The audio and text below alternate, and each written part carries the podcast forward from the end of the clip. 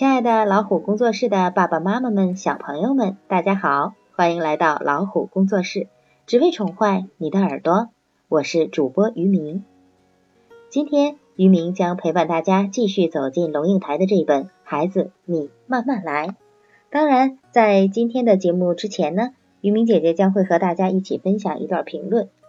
一位叫黑猫女王大人的网友在于明姐姐的故事下面这样评论：小的时候你可以单纯的快乐，长大的你只能用快乐去中和伤感。快乐多一点就是甜的，伤感多一点就是苦的。多铭记一些快乐，忘记些痛苦。毕竟这茶。是要自己尝的。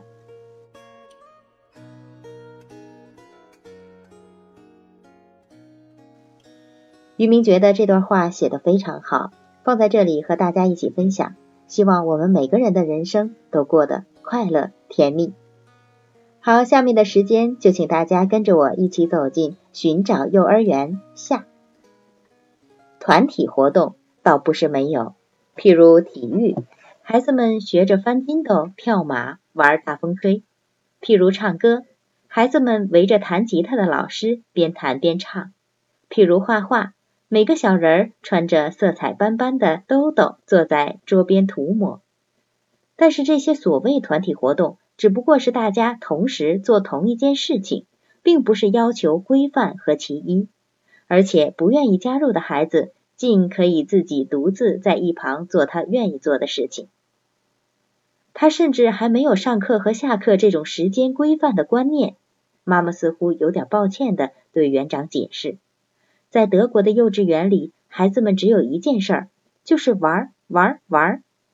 正说着，老师带着小班的萝卜头鱼贯而出，有些孩子兴奋的控制不住，冲出来，被园长一把逮住。不可以，操场是湿的，今天不可以出去玩。老师赶忙过来。七手八脚把小逃犯归队。走廊下，四十个小人儿手牵着手排成两列，等着，眼睛羡慕的望着操场那头正从滑梯上溜下来的华安。他的裤子和袜子早就湿了，妈妈知道。小朋友，手拉好，要走了。老师大声的发号施令。去哪儿呀？妈妈惊讶着。上厕所。园长说。集体上厕所。妈妈呆呆的问：“对。”园长耐心的解释：“孩子人数太多，如果上课的时间里一下子这个去，一下那个去，没办法控制，所以每一个小时由老师全体带去。上课中途尽量让小朋友克制。”哦，妈妈心沉下来。这个安安怎么能做到？他可是渴了就上厨房拿水，急了就自己上厕所。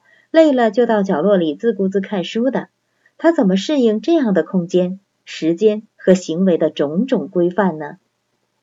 妈妈沮丧地走出精英幼稚园，她真想让她的宝贝经历一下中国的幼儿园教育。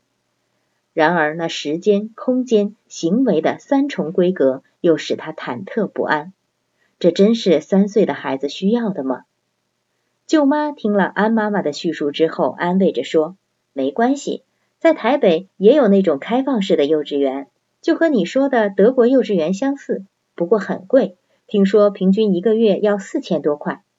妈妈傻了眼，三百马克，安安的幼稚园也只有一百马克，而台湾人的平均所得是西德人的二分之一还不到，这幼儿园岂不昂贵的离谱了吗？